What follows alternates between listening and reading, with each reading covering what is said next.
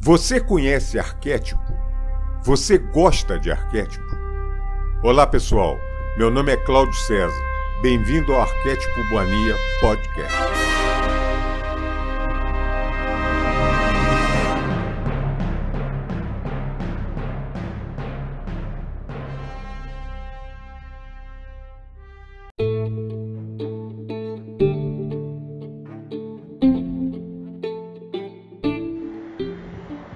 Cartas de Cristo, Carta 3, Parte 2.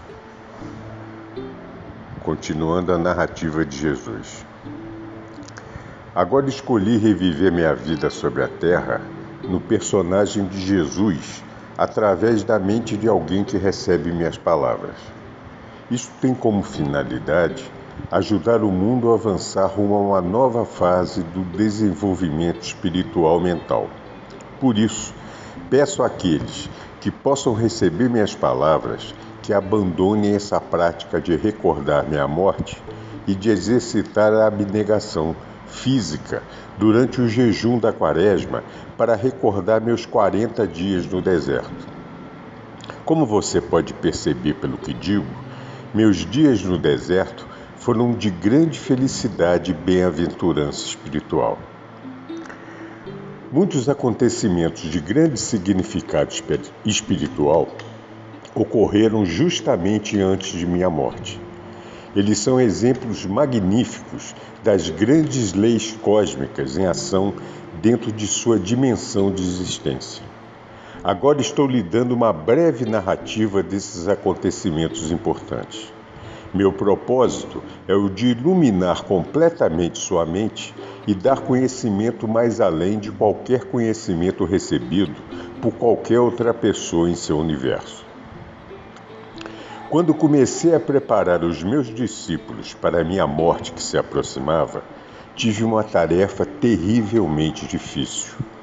Custava muito a eles conter o choque e o assombro Pensar que eu seria crucificado como um criminoso comum era repugnante, inexprimível, e além disso, não queriam me perder de vista.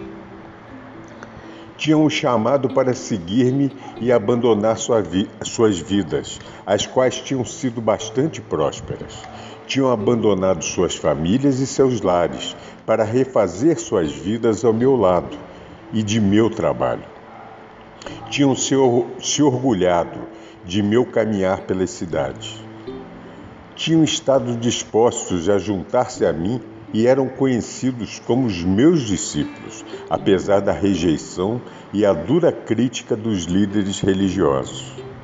E mais ainda, amavam-me e respeitavam-me tanto pela forma como eu vivia meus próprios ensinamentos, como pela maneira como curava tantas pessoas com compaixão e pelo consolo que trazia às suas vidas desventuradas. Acreditavam verdadeiramente que eu era o Filho de Deus. Como o Filho de Deus podia acabar na cruz? Eles se perguntavam.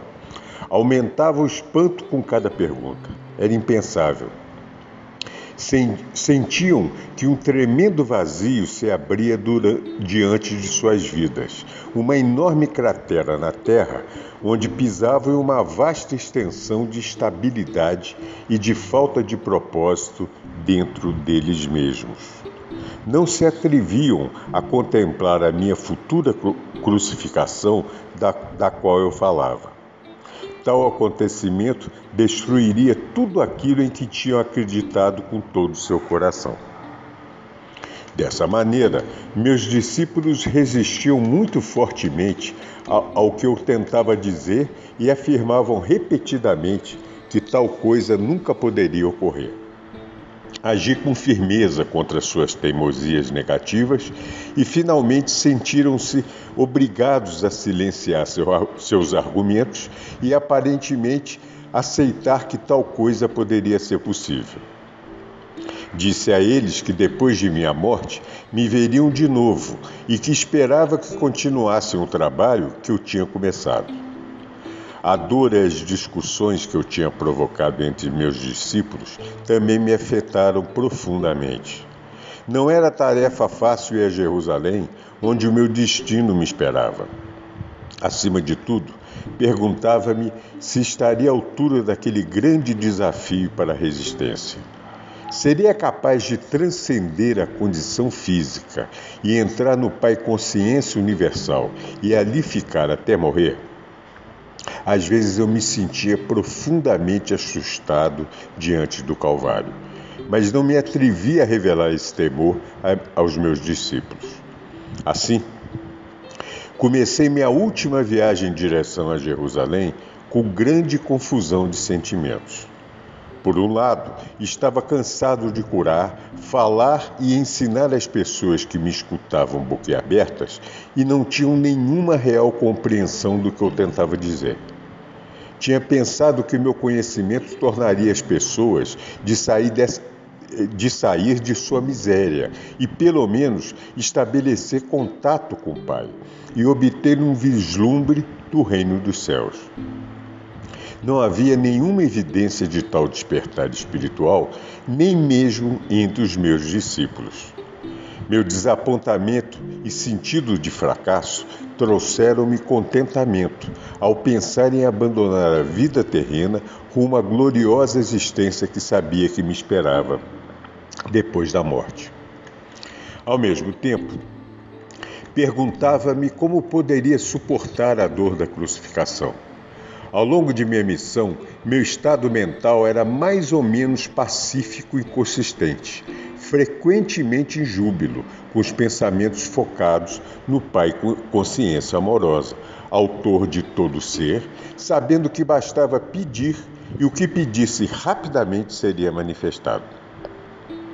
Eu seria capaz de manter minha serenidade quando fosse apresentado diante do conselho levado para a crucificação, pregado na cruz com meu peso pendurado pelas minhas mãos? Como estava dando lugar a dúvidas e temores, o nível normal das frequências de minha consciência estava baixando. Eu estava descendo novamente as frequências da consciência do plano terreno voltei a ser vítima de minha antiga agressividade que me incitava a atos irracionais, que eu não teria sequer considerado quando estava em meu estado anterior de total harmonia com o Pai, consciência amorosa. Minhas dúvidas e conflitos se exteriorizavam em minha vida como emoções e impulsos humanos que eram opostos à lei cósmica do amor. Primeiro aconteceu o episódio da figueira.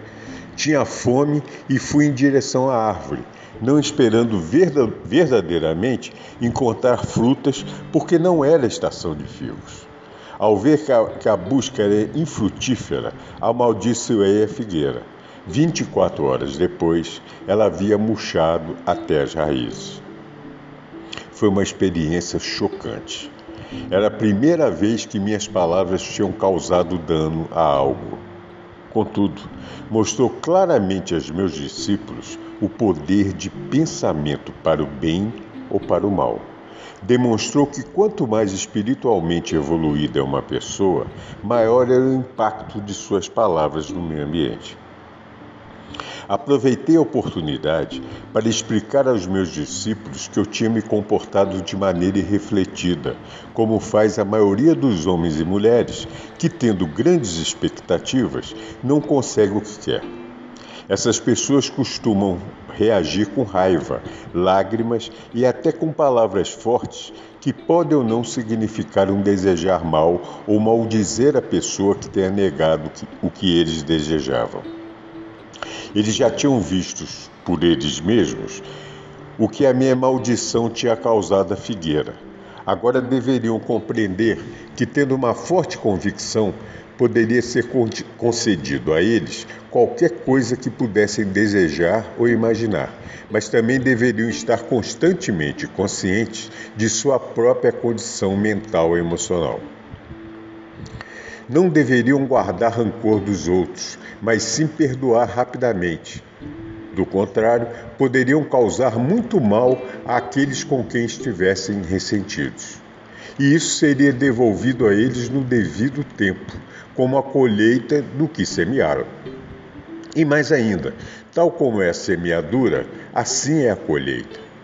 Sabia que o que eu tinha causado à figueira inevitavelmente retornaria para mim de uma maneira ou de outra.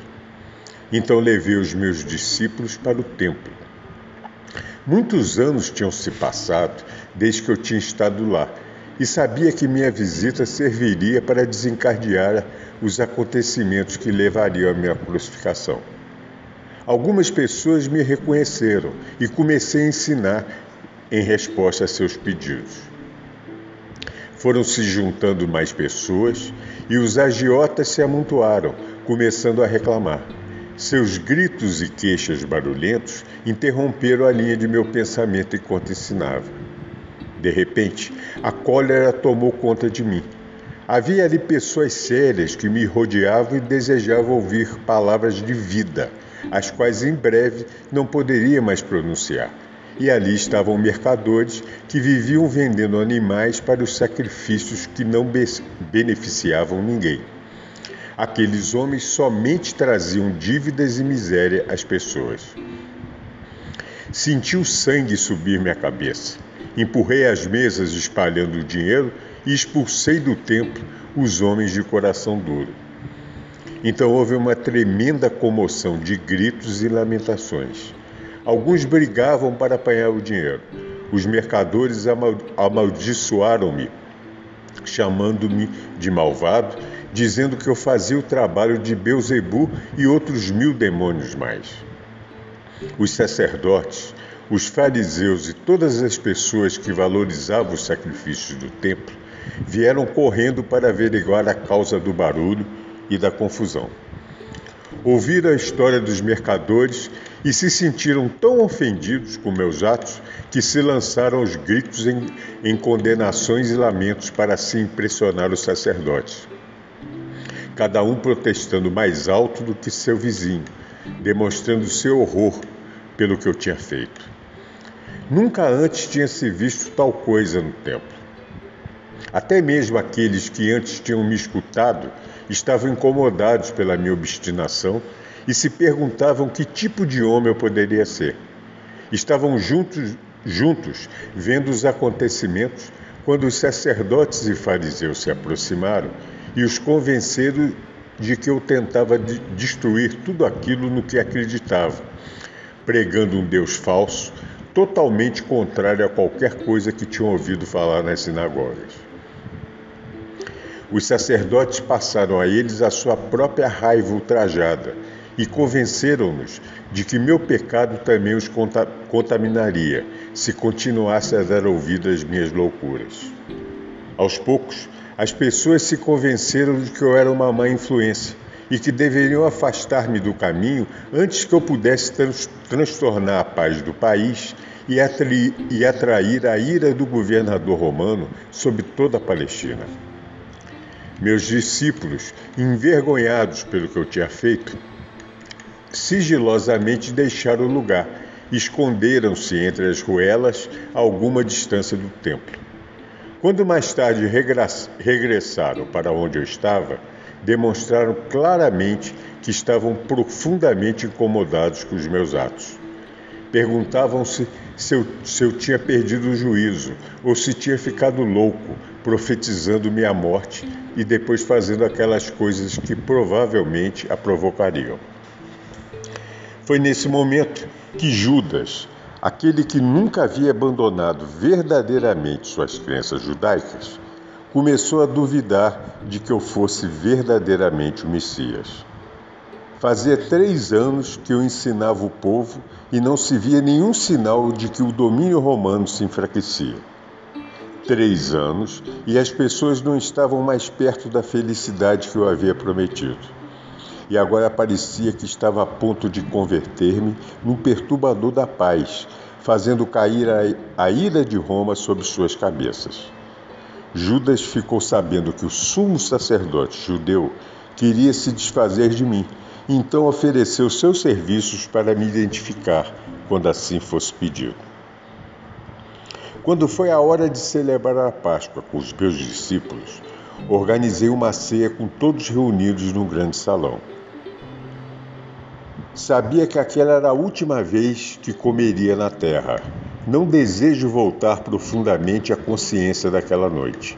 Senti grande tristeza por ter que deixar meus discípulos que tinham me servido tão bem.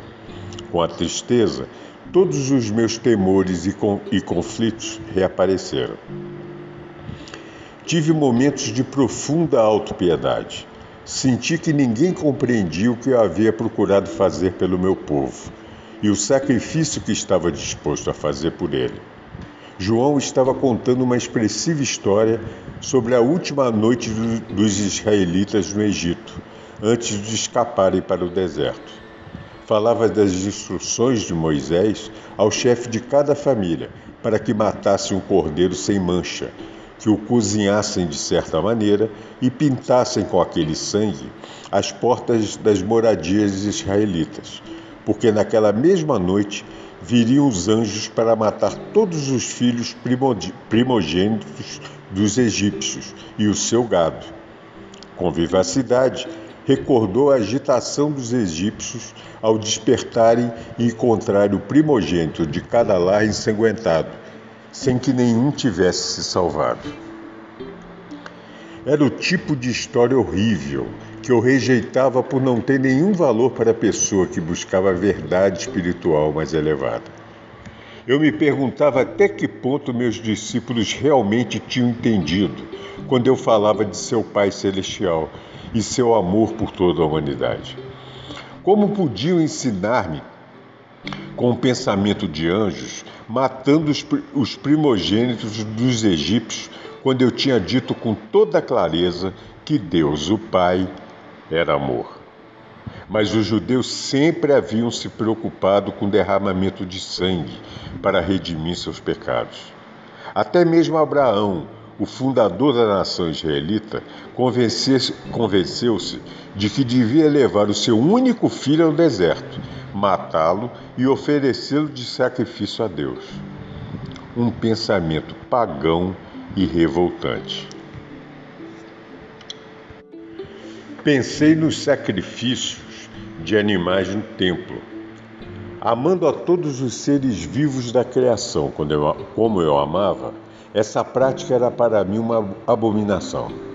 E agora eu estava a ponto de ser levado para a morte porque tinha me atrevido a pronunciar as palavras da verdade.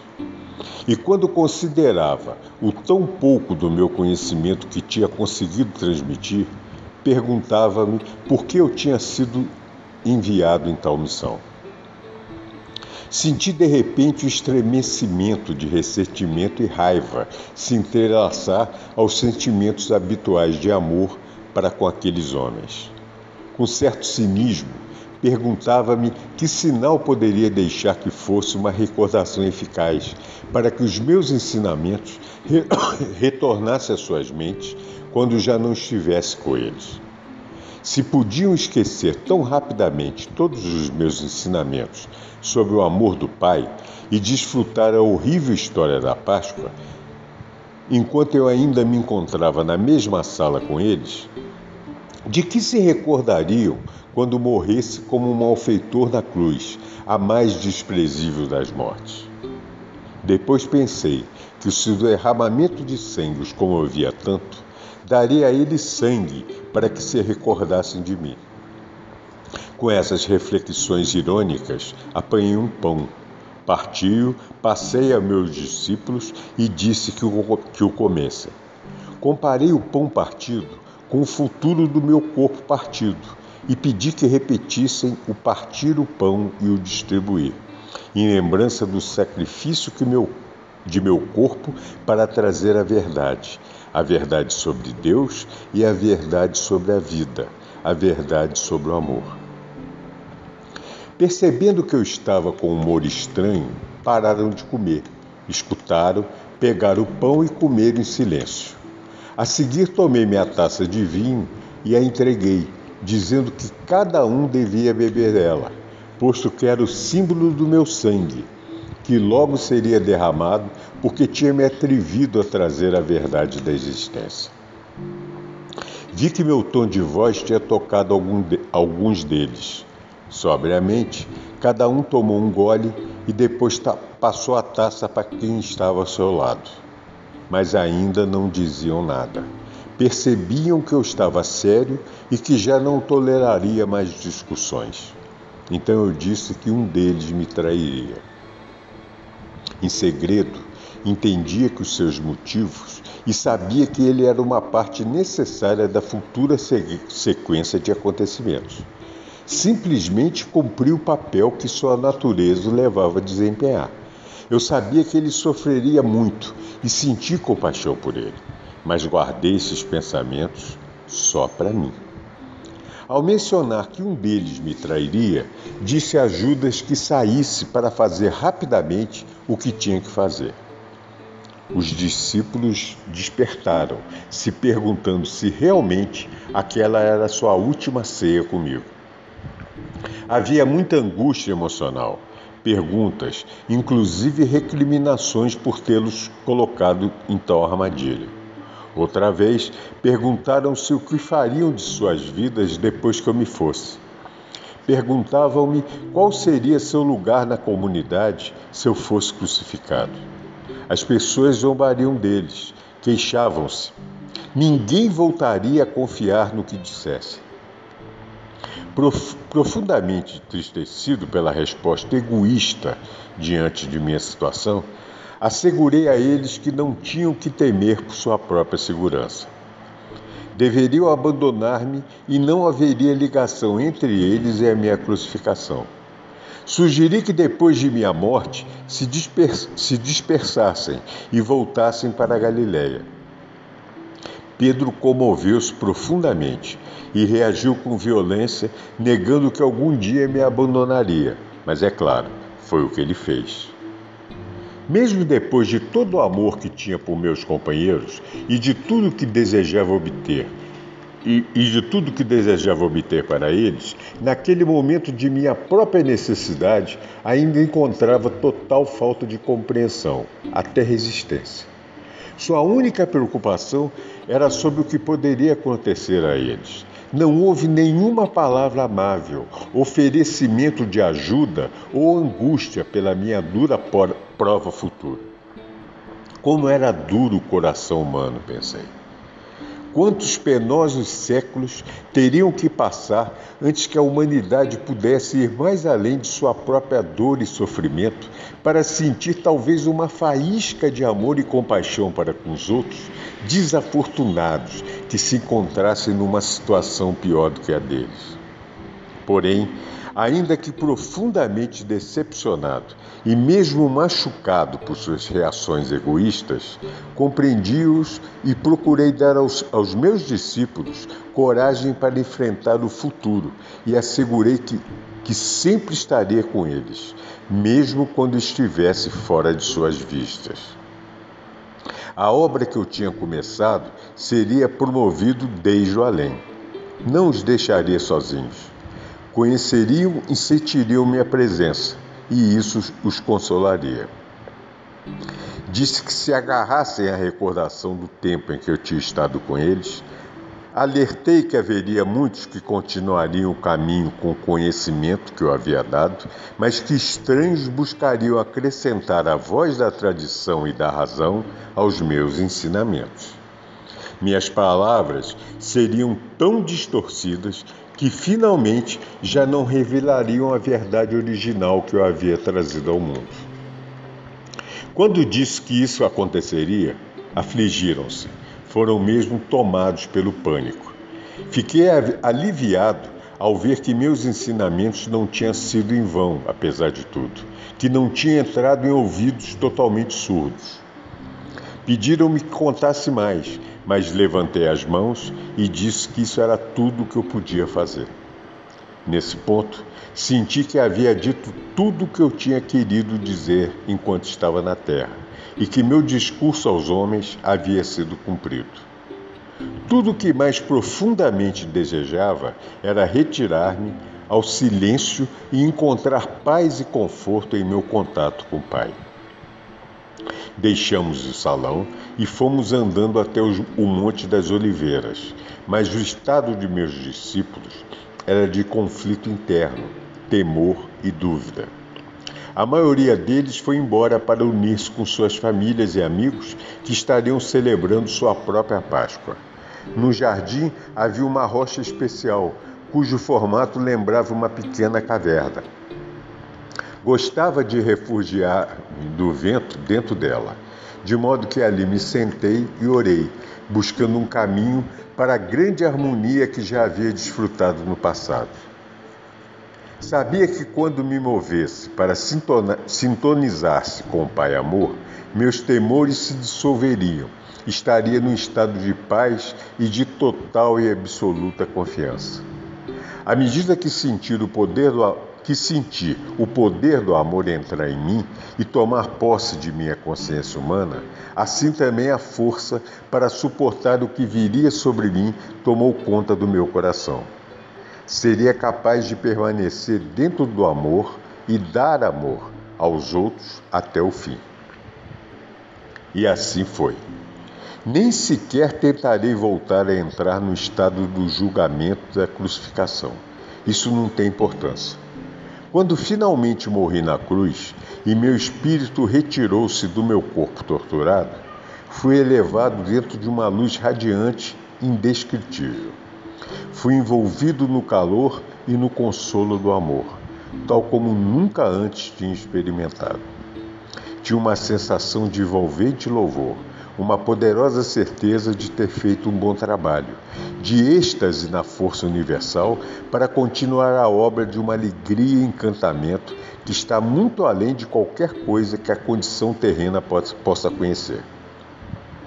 Entrei numa nova e maravilhosamente bela forma de viver, mas permaneci descendente em consciência para manter-me em contato com as pessoas que tinha deixado para trás pude mostrar-me àqueles que eram suficientemente sensíveis para ver-me.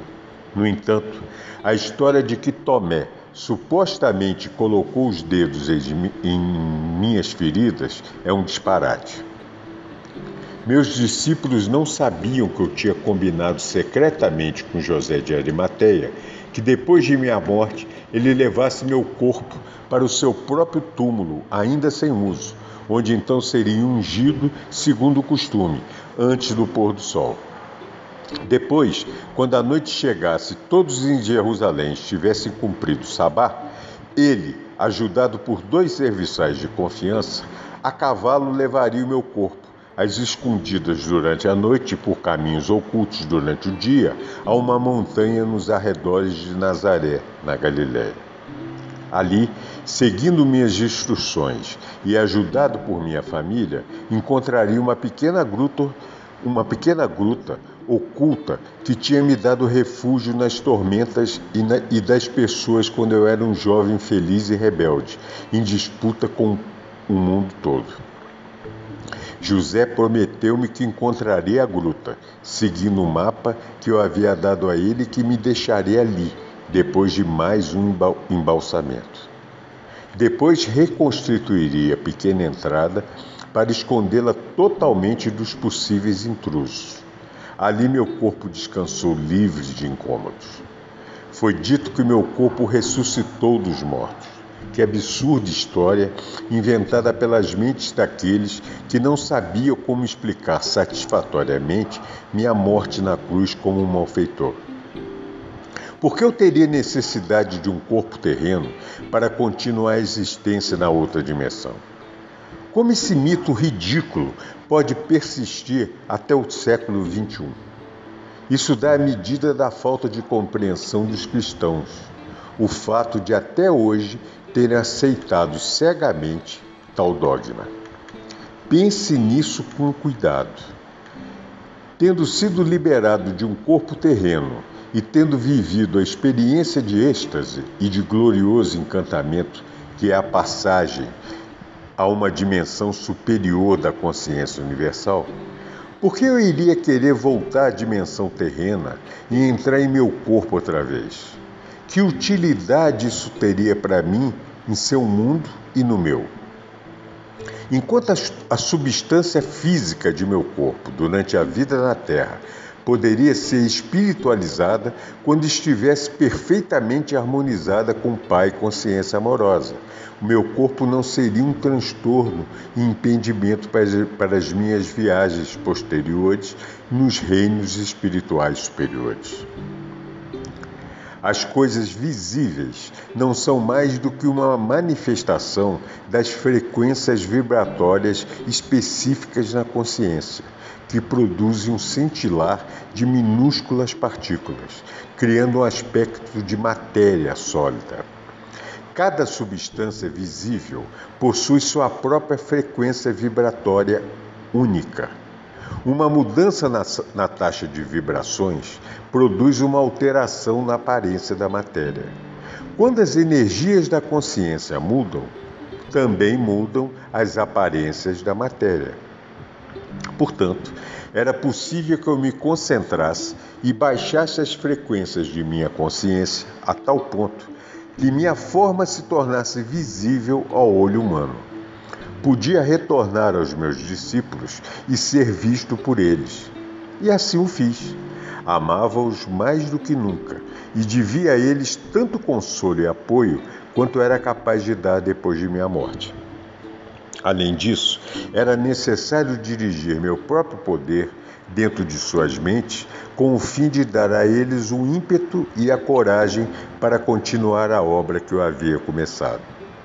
Porém, Quero que você saiba que a consciência individualizada, que tem ascendido em frequências vibratórias até os portais da dimensão criativa universal, transforma-se em luz individualizada, uma consciência individualizada que não necessita de nenhum corpo para expressar e desfrutar de tudo o que a consciência gloriosa possa conceber nos reinos espirituais mais altos. É um supremo estado de ser e de encantamento sem nenhuma das necessidades, desejos ou, ou, impulsos experimentados por aqueles que não têm ido mais alto e além do ego. Enquanto você vive na Terra, sua mente permanece ancorada em certos padrões de frequências vibratórias, presa num corpo que tem as suas próprias necessidades. Se sua consciência verdadeiramente se elevasse para mais além desses padrões, seu ser terreno desapareceria. Quando eu estava preso num corpo, também estava em grande medida confinado a esses padrões de frequências, frequências vibratórias e de consciência. E mais, a imaginação sozinha não pode elevar-se além de suas experiências passadas e, portanto, você está confinado em seu passado, que você projeta para o seu futuro. Contudo, pouco a pouco você será guiado por aquelas mentes que são suficientemente sensíveis para entrar nas dimensões espirituais mais altas e que podem mover-se mais além dos seus atuais limites de consciência. Elas registrarão para você essas maravilhosas experiências e estados do ser, mais além dos seus, aos quais você mesmo poderá aspirar. Desse modo, você irá adiante em níveis ou passos de desenvolvimento espiritual. Cada passo traz a você uma visão mais elevada do que pode ser alcançado, e a partir dessa visão, você formula uma nova meta. Com essa meta sempre presente, você trabalha para purificar-se da influência contaminadora dos impulsos de ligação-rejeição rejeição da existência terrena. Passo a passo, você transcende o seu ego. Quando transcende o seu ego e ele morre dentro de sua consciência, você então está plena, plenamente vivo no Pai Consciência Amorosa e encontra a realidade do reino dos céus em sua vida, em si mesmo e ao seu redor. Para permitir que você alcançasse esses picos de amor, alegria, harmonia e êxtase, eu vivi, trabalhei e morri na Palestina e vim agora você, a contar a vocês tudo isso nessas cartas. Não permita que o meu trabalho seja em vão nessa segunda, nesta segunda vez. À medida que ler essas páginas, busque, medite e ore para receber inspiração. Chegará a sentir a resposta do Pai e, se escutar cada dia com atenção, ouvirá a voz do Pai. Essa voz está sempre com você. Retire as barreiras criadas por sua própria vontade. Abra-se para receber a força, o poder, a inspiração e o amor diretamente do Pai Consciência Amorosa. Leia e releia essas cartas para que possam ser finalmente absorvidas em sua consciência. Enquanto você o fizer, estará viajando rumo à luz e irradiará luz para os demais. Tal luz não é luz como a da eletricidade, mas sim da mesma natureza, natureza da consciência universal que descrevi para você em minha carta número 1. Portanto, enquanto irradiar a luz, irradiará o amor incondicional. Você promoverá o crescimento e o desenvolvimento espiritual de qualquer outro ser vivo. Desejará alimentar e nutrir. Trabalhará para promover proteção, cura e educação. Você desejará ajudar no estabelecimento da lei e ordem amorosa, na qual todos poderão viver em harmonia, com sucesso e com prosperidade. Você estará no reino dos céus. Ao mesmo tempo, não se iluda. Enquanto são dados passos para apresentar essas cartas ao mundo exterior, haverá, haverá exatamente as mesmas recriminações a mesma condenação, os mesmos fa falatórios de Satanás, do diabo, como, como houve quando ensinei na, na Palestina. Ânimo, reze para ter coragem. Aqueles que suportarem até o final se elevarão por cima da confusão e da violência e descansarão na paz e na alegria do Reino. Aqui termina a carta 3. Muito obrigado a todos. Fiquem em paz. Namastê.